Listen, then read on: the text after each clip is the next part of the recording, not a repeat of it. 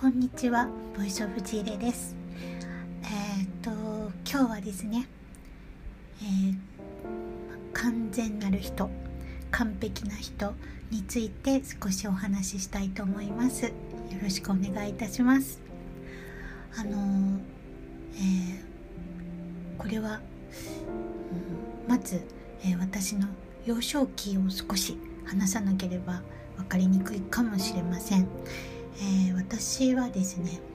えー、まあ、以前にも話したように2歳半から4歳まで、え、聖書と知らずにですね子供用の聖書を毎日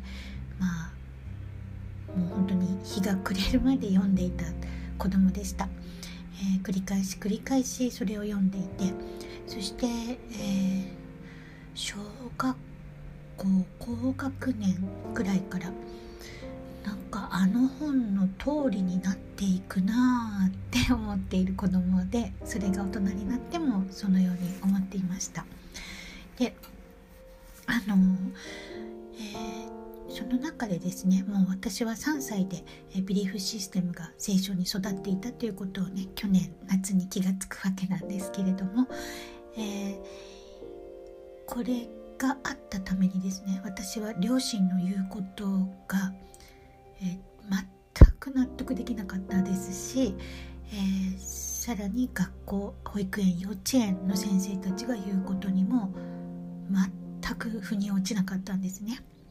以前どこかで話したんですけれども例えば男の子だから、えー、このこの列に座りなさいとか女の子だからこうしなさいということに関してもなぜ男の子だとそこで女の子だとこれなのだっていうことが全く理解できなくて、えー、保育園や幼稚園の先生に質問を投げかけたところ、まあ、暴力にあったりとかねもしました。でそれは、えー、父に、えー、父というのはアバではなくてですね私の肉体の、えー、父親あに対しても、えすごく、えー不信感が募る出来事が、えー、3歳ちょい前ぐらいから続いていて、えー、その子供用のね本に書いてあるように「神様こんな人が親でいいんですか?」っていう言っている天に向かってねそう言っている子供でした。もうすでに。そして4歳の時には、えーえー、神様こんなんで本当にいいの？ってすごい怒って神様と絶交する子供になったわけなんですね。その絶交が、えー、2019年まで続いていたわけです、えー、まあ、約50年間ですね、うん、とにかく、えー、神様がいなくても生きられるんだ。神様を信じなくても、えうまくというかね楽に生きられるんだっていうところを模索する旅が私の人生の大半になっていましたので、えー、精神医学や臨床心理学依存症暴力問題、えー、フェミニズムいろんなことをね学んでいきました社会学、えー、経済学環境人権とでも、え最終的に、え平和を作るのは人間じゃないんだなということに、え気づかされたのが去年の夏でした。でね、えそれは、えーと精神医学を学ぶと、まあ、いろんな精神科医の先生に会ってきたんですけれども日本で完璧な人はいないという大前提が、まあ、日本やアメリカの一部の精神科医の持論ではないかと思います。でも精神学っていうのはもともとこのね聖書からヨーロッパで始まったことです。ので、えー、完璧な人はいる完全なる人はいるっていうところが大前提なんですよね。それが、え私のおじでした、えー、私はだからこうおじをね目指してずっと子供の頃からまあおじおばのところに預けられる、えー、期間が本当に短かったけれどもあったんですね。でえー、例えば学童がなかったので学童の代わりにおじおばの家に寄って、えー、おやつ食べてご飯食べて、え母が仕事終わって迎えに来て、え帰るみたいなそんな生活も、え小学校2年生まで続いていました。でまあ、いわゆる鍵っ子って言われているね子供だったんですけれども、えーえー、小学校3年生からもう一度都内に戻ってですね、まあ、首都圏を転々としてるんですけども横浜から都内に戻ります。でおじと離れてしまったんですけれども私はおじみたいになるんだって。どうせこの世を生きるならおじみたいになるんだっていう子供だったんですね。でそれは、えー、じゃあおじってどんな人なの？っていうとまあ、えー、この地の、えー、視点良識から見ると博愛主義者で温厚で物静かで寛容な人というふうになり表現できます。が、えー、去年の夏約50年ぶりに聖書を読んでいて、えー、詩篇も信玄も福音も全部守って生きてきてたんだなっていうことにねおじがですね気づかされます。そしてそれと同時にハッとしたのが私がドイツで出会ったたくさんの、えー、親しい友人となったドイツ人たち。というのは男性の方はですね夫婦夫婦でこう友達になっていることが多いので男性はほぼみんなほぼ完全なる人になってるんですね。聖書でいうところの。なので全くおじと同じなんです。だから、えー、やっぱり完璧な人いるじゃんよって思ったんですね。でえー、まあ、その後精神科医とのね、えー、議論とか、えー、心理カウンセラーとの議論とかがあってですね。あやっぱり、えそのそこに通ってくる人たちっていうのは、えこの信仰がない信念がないというかね、えー、そこから外れている人なのであんまり出会わないかもしれません。そういう人たちにそういう職業の人はですね。でもあというのはそういう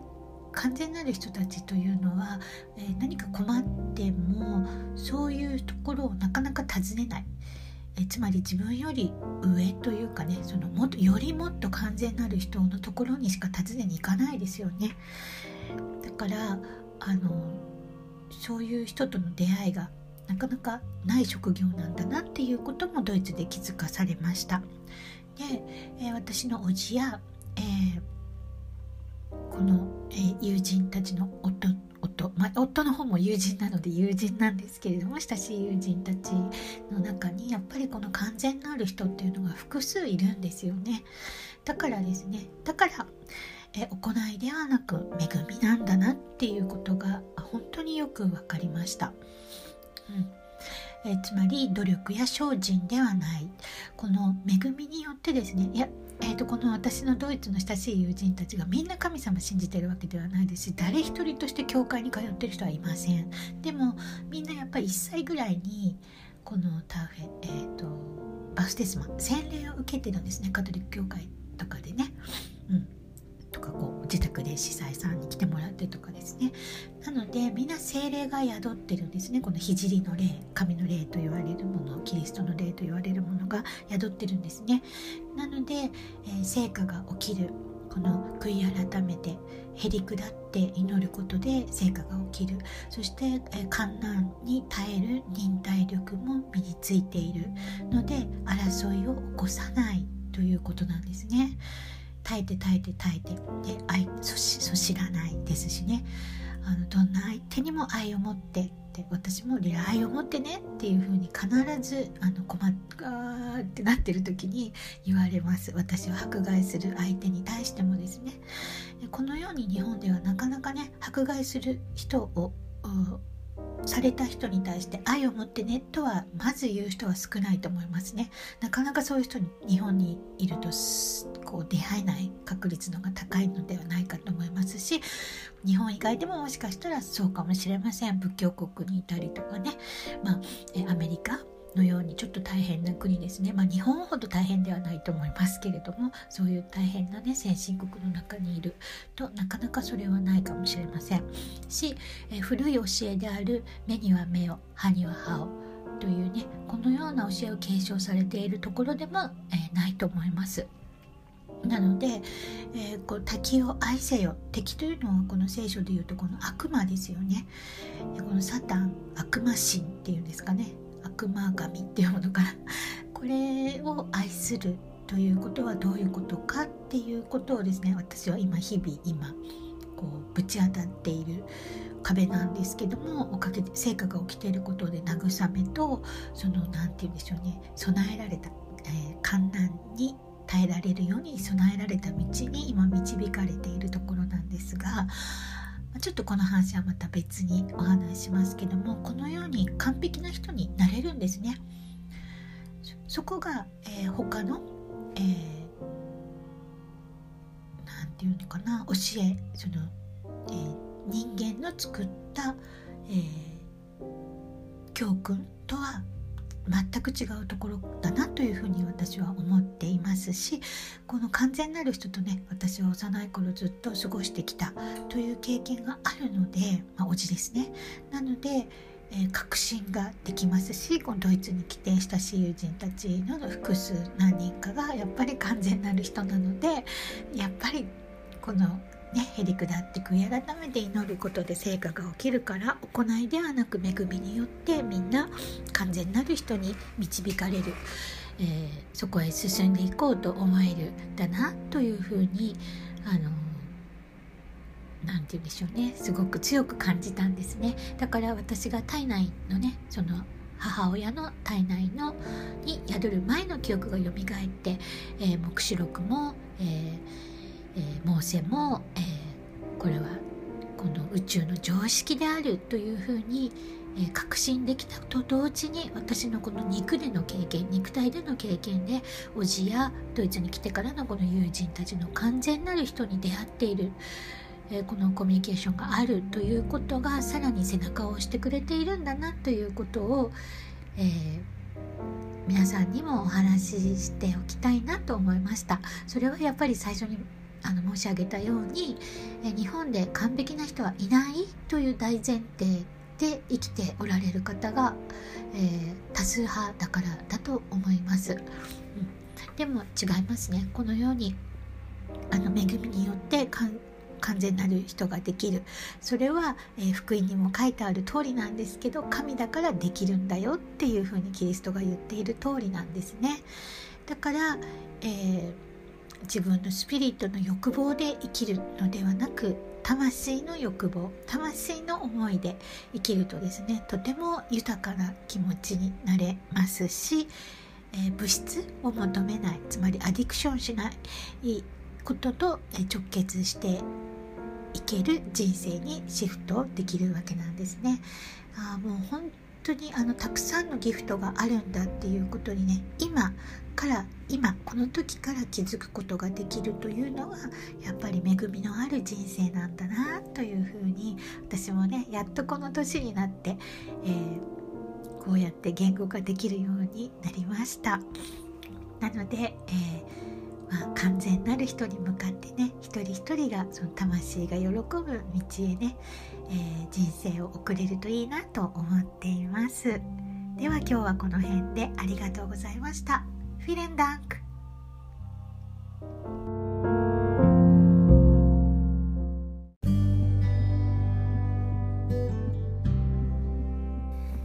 ここからは追録です。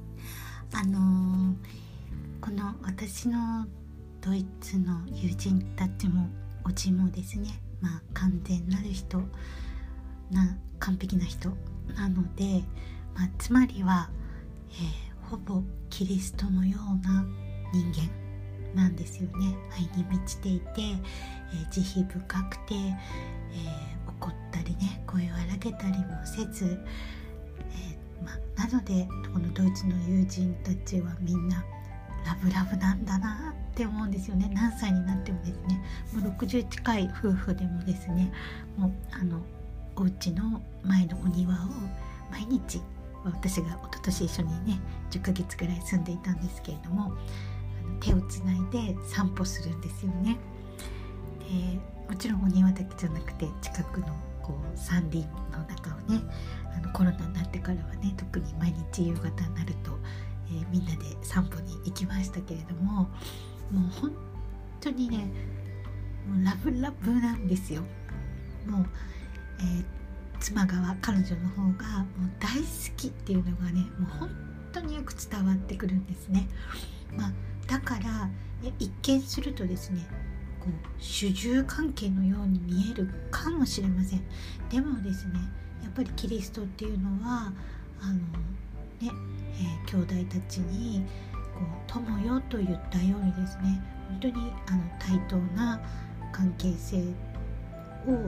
こう導いてくれた最初の人なんじゃないかなって思っていますしそれに対してこう私たちはこう何て言うんでしょうね。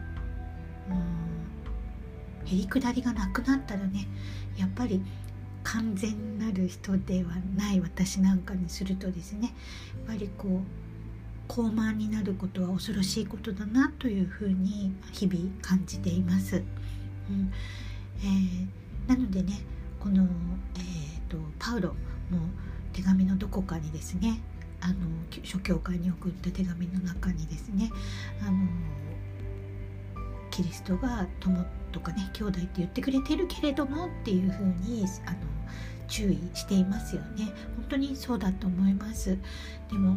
まあ本当にこの私の友人たちはみんななんでこんなラブラブなの？って最初ね思ってましたけどもそっか夫がみんなほぼキリストなんだもんなっていうのは本当にあのよくよくその意味が分かったというかね。もうそりゃ大好きになるよねっていつまでたってもですね。何十年経とうがですね。あの本当にあの納得した腑に落ちたあことでした。でそれはですねあの私の叔父とおばはおばはですね叔父が隠れキリシタンだったことを知らないと思います。というのは、えー、叔父に従いつつもですねおばは、えー、違う信念を持っていた。ということが、まあ、大きいいいかなと思いますしある、え女性の存在を気にしていたんですね。で私はそれはおじの死後に知ったんですけれども、まあ、確かにあの仲睦まじく写っている写真が数枚ありました。でもですねまあ私はこれねあの2020年一昨年このリーディングする力が蘇ってしまったのでその写真を思い越してリーディングするとですねやっぱりこの信と生徒の姉妹兄弟なんですね。だから親しげに見えるんですね。でもそこは本当に潔白、えー、その相手が浮気の相手の女性だとかそういうことではないんですね。でそれに、えー、おばは気づけなかったということはやっぱり同じ信念をね持ってなかった。信仰を持ってなかったからだと思います。でもですねこのおじの竹はおじで途絶えるんですけれども、えー、一番下の姉妹を除いては多分みんな隠れキリシタンだったんではないかなというふうに私は、え、思っています。まあ、大正生まれなのでね、えー、当時その弾圧があったでしょうしそれを公表するというのは、まあ、いろいろな弊害があったことは想像できます。この年、えー、首都圏に住んで、えー、仕事を持ってい